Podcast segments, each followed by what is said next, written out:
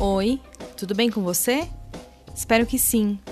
Eu sou Gisele Alexandre e esse é o Manda Notícias, um podcast que leva informação de qualidade e promove a cultura periférica na Zona Sul de São Paulo.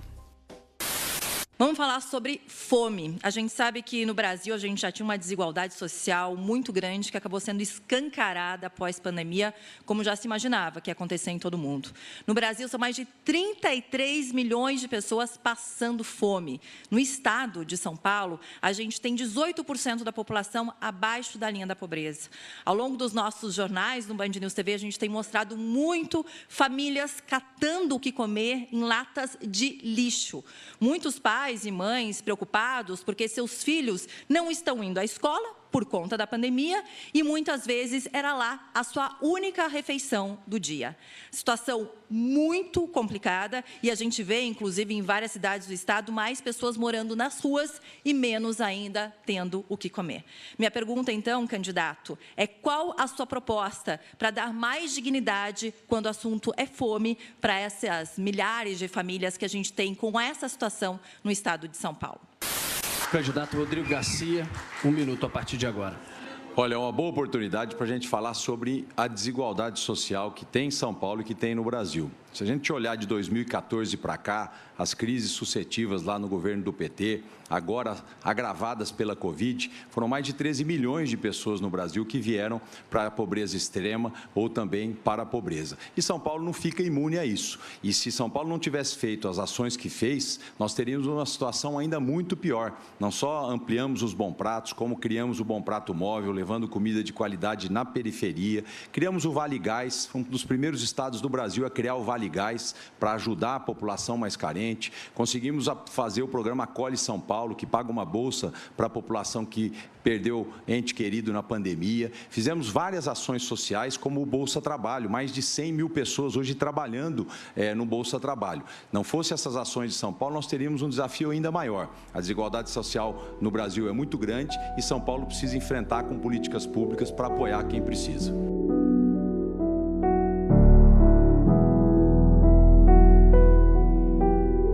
Esse trecho que você ouviu foi retirado do primeiro debate entre os candidatos ao governo de São Paulo, realizado pelo grupo Bandeirantes em 7 de agosto de 2022. A jornalista que fez a pergunta sobre a fome se chama Paula Valdez, da Band News TV. E essa foi uma das únicas, se não a única vez que a palavra fome foi citada durante o debate. Se você notar, apesar da jornalista enfatizar a insegurança alimentar infantil, quando ela diz, abre aspas, Muitos pais e mães preocupados porque seus filhos não estão indo à escola por conta da pandemia e muitas vezes era lá a sua única refeição do dia. Fecha aspas. Na resposta do atual governador do estado, Rodrigo Garcia, ele ignora essa questão. Assim como em muitos outros temas, como a própria educação, as necessidades das crianças e dos jovens não são consideradas nas políticas públicas. Na questão da insegurança alimentar, ou seja, da fome, isso não é diferente. É, sou Marcelo, diretor do Céu EMEI Navegantes, aqui na, no Cantinho do Céu, Grajaú, extremo sul de São Paulo, também morador aqui da, da região, da Ilha do Bororé, já há mais de 30 anos. Tratando ainda dessa temática da, da questão da insegurança alimentar, eu percebo como diretor de escola e também professor, né, atuo aqui na, no CELMF Três Lagos, na região, que é uma questão que não é atual. Né? A gente vem aí desde 2016, é, mais ou menos ali 2015, 2016, com um problema sério aí de, da aplicação dos, das políticas públicas, né? Observando aí é, no território, os impactos que isso tem dado. É, então a gente observa que na escola isso é muito visível, né? Na, nas questões em que a criança ela depende mesmo de uma alimentação escolar, né? Tanto que é uma discussão que já foi travada, inclusive em questão dos horários, né? Quando a criança entra na, na, na unidade, assim é feita a primeira refeição, né, um lanche ali para ela, e praticamente duas horas depois a gente serve o almoço, né, tudo mais. Então é uma questão que a gente já vem acompanhando aí das famílias, de observar mesmo é, a questão do desemprego, a questão de não ter renda, né, o impacto que isso traz é, no cotidiano dessas famílias e a escola acaba sendo ali o, vamos dizer assim, um, porto seguro. Como bem colocou o educador Marcelo Sena, o problema da fome já é uma realidade nas escolas há bastante tempo. Mas é claro que com a pandemia e com todos os problemas econômicos e sociais que surgiram em consequência da doença, com o aprofundamento da desigualdade, a situação dos estudantes das escolas públicas municipais e também estaduais ficou ainda mais grave. Com a questão do advento da pandemia, né, a gente teve um bem visível, né, vamos dizer assim, quanto quanto que essas questões acabaram impactando, não só porque as escolas estavam fechadas, né, que é uma outra questão que eu eu gostaria de relatar. As escolas não estavam fechadas, elas estavam em atendimento a essas famílias né? Inclusive em relação à questão da doação de cesta básica, né? Muitas escolas promoveram aí ações solidárias. Após um período aí depois de 2020, né, ter uma reclamação via defensoria pública, a prefeitura de São Paulo começou a promover, né, a entrega de cestas básicas para as crianças, né? E os familiares. Então a gente via ali acentuado mesmo essa questão da, da alimentação. Mais recentemente, aí no período de recesso aqui no Meio Navegantes, é, houve um, uma ação aí da prefeitura né, durante uma semana após o recreio nas férias é, de ofertar para as famílias almoçarem na escola, né? A gente verificou que há um grande número de pessoas por outro lado, a gente também verifica que não houve uma ação do, do CRAS, né, Serviço de Referência da Assistência Social, que poderia ter, pelo menos ali, feito uma ação de cadastro, de revisão do CAD único e outras questões aí que implicam aí nos benefícios, né? Então a gente observa isso com muito temor, porque uma vez que as políticas públicas não estão alinhadas, não estão fazendo o, o trabalho, né? Isso acaba impactando sim na criança e na, em todas as questões familiares.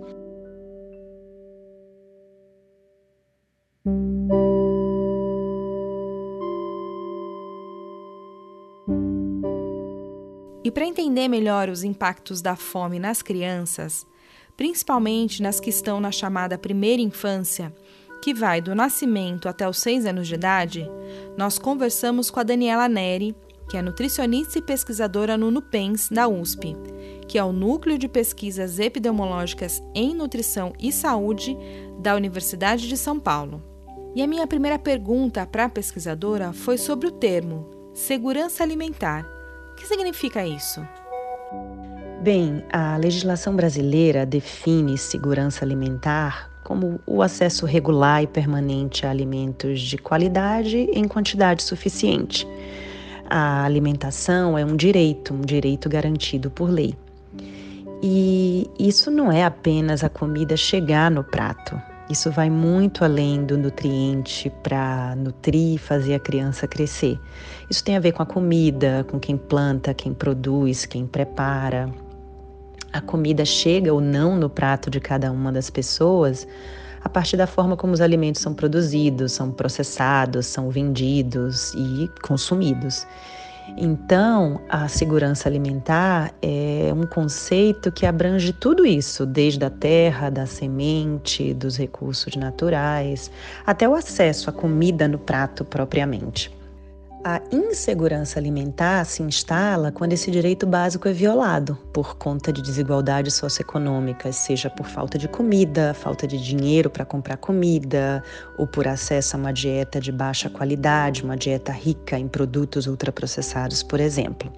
De acordo com o Estudo Nacional de Alimentação e Nutrição Infantil, o ENANI, estudo realizado em 2019 em mais de 12 mil domicílios em todo o país, 47% das residências com crianças de até 5 anos apresentam algum grau de insegurança alimentar e 10% apresentam insegurança moderada ou grave. Isso representa mais de 6 milhões de domicílios nessa situação. O que os dados dizem para nós? Há algum outro estudo importante que a gente pode falar para os nossos ouvintes que demonstram as consequências da fome entre as crianças? O Inani mostrou que quase metade das famílias brasileiras com crianças menores de 5 anos vive em algum grau de insegurança alimentar. O estudo mostrou uma situação muito crítica. Não bastasse isso, o, o, o Enani mostrou que a insegurança alimentar ela é maior nas regiões norte e nordeste maior também entre as crianças negras e entre aquelas de famílias mais pobres. Então, a gente está falando de um outro tipo de vulnerabilidade, né, ou de desigualdade social. No longo prazo, os prejuízos da fome são ainda mais preocupantes. As crianças não crescem o quanto elas poderiam crescer, elas não atingem o potencial de crescimento. Os dados do CISVAN, o Sistema de Vigilância Alimentar e Nutricional, também mostram isso. Mais de 8% das crianças de 5 a 10 anos têm altura baixa ou muito baixa para a idade. Então, esses dados mostram de uma maneira inédita que o Brasil deixou de evoluir na taxa de altura baixa para a idade. Isso foi surpreendente, né, já que o país tinha avançado muito no combate à fome, no combate à pobreza.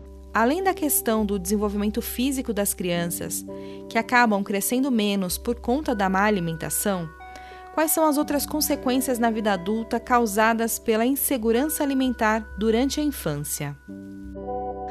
Bem, a alimentação tem um papel fundamental em todas as etapas da vida, mas especialmente nos primeiros anos de vida. Os primeiros anos são aqueles decisivos para o crescimento, para o desenvolvimento, para a formação de hábitos, para a manutenção da saúde. Quando ela não recebe alimentação suficiente e de qualidade, a consequência é a má nutrição, a inadequação da alimentação. E a má nutrição da criança pode resultar tanto da desnutrição, sobrepeso ou deficiências de vitaminas, de minerais. É, apesar dessas, dessas condições não parecerem relacionadas, são problemas que têm as mesmas causas: a pobreza, a desigualdade, as dietas pobres. Outro prejuízo muito grande para as crianças é o impacto negativo no desenvolvimento cognitivo delas. Os estudos mostram que as crianças com fome têm mais dificuldade de aprendizagem, menos rendimento na escola. A, a criança com fome, ela não consegue se concentrar, falta energia para ela. Elas faltam mais na escola, muitas abandonam a escola. Então as crianças ficam marcadas para a vida, elas perdem a oportunidade de crescimento, de desenvolvimento na sua plenitude, né? O desenvolvimento físico, mental, emocional e social. Tudo isso fica abalado e, como consequência futura, elas se tornam adultos com capacidade reduzida, com menor potencial produtivo, são indivíduos fadados a terem renda muito baixa na idade adulta. Voltando a falar sobre o papel da escola na segurança alimentar infantil, eu perguntei para Daniela como é elaborado atualmente o cardápio das creches e escolas públicas de São Paulo. O cardápio é elaborado por nutricionistas e prioriza a oferta de alimentos em natura e minimamente processados. Em São Paulo, as frutas e hortaliças são compradas de produtores locais do próprio município. E aqueles produtos de baixa qualidade nutricional, os ultraprocessados, são proibidos no cardápio para as crianças de até 3 anos e para as demais idades a compra desses produtos é restrita. Ele faz parte do Programa Nacional de Alimentação Escolar, que é uma política pública muito consolidada no Brasil, também chamada de merenda escolar. E é uma política pública que fornece e promove a alimentação saudável no ambiente escolar de forma permanente durante os 200 dias letivos para todos os estudantes matriculados na educação básica. Uh, é um programa que tem uma ligação direta com a segurança alimentar e por isso, ele cumpriu um papel muito importante na saída do Brasil do mapa da fome. Porém, recentemente o programa vem sofrendo muito com baixo investimento e isso dificulta que as crianças mais pobres tenham acesso à alimentação.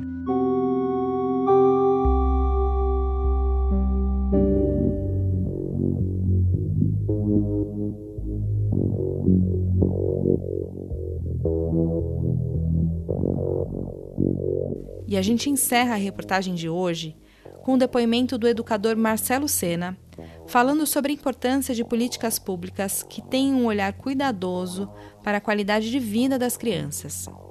E você não se esqueça, este ano a gente tem a oportunidade de escolher os deputados estaduais e o governador do estado, que vai cuidar de São Paulo nos próximos quatro anos. Por isso é essencial ficar atento às propostas dos candidatos antes de tomar a sua decisão. É, temos inúmeros relatos né, de crianças que, que, que, na verdade, fazem a primeira, segunda refeição na escola e durante o dia a gente sabe que não vai ter. Então a gente, é, de certa forma, é, até aciona né, o Conselho Tutelar, aciona outros, outros órgãos para poder ver que, de que forma né, essas, essa rede, né, seria uma rede de proteção, poderia agir né, para ajudar essas famílias, ajudar essa criança até ali as questões é, do seu direito prevalecido. As escolas elas não é, elas não têm uma ingerência sobre essa questão da alimentação, uma vez que, por exemplo, o cardápio ou a, a, a, a é, é definido pela prefeitura de São Paulo, então as escolas elas não têm autonomia, vamos dizer assim, para ofertar alimento para as crianças, né, além daquilo previsto ali no, na sua rotina, né, inclusive há uma, um acompanhamento do número de pratos servidos e tudo mais, né, é, é importante ressaltar isso, que, que, cada unidade escolar ela não tem essa autonomia, né, e também do ponto de vista é, pedagógico, né, é, salutar que as crianças elas tenham na escola um espaço de refeição garantido, mas que sua refeição em casa também seja garantida como direito. Né? Então é, uma, é um direito da criança estar tá, está vindo à escola, né? É, e ter direito à educação, né?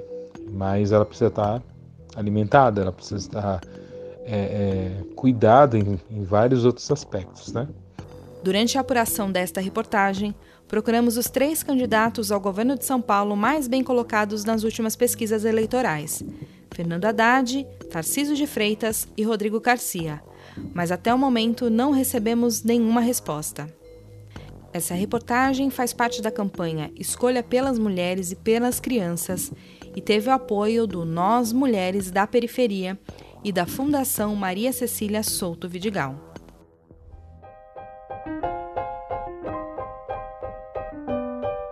Manda Notícias tem produção de Beatriz Monteiro e Robson Santos.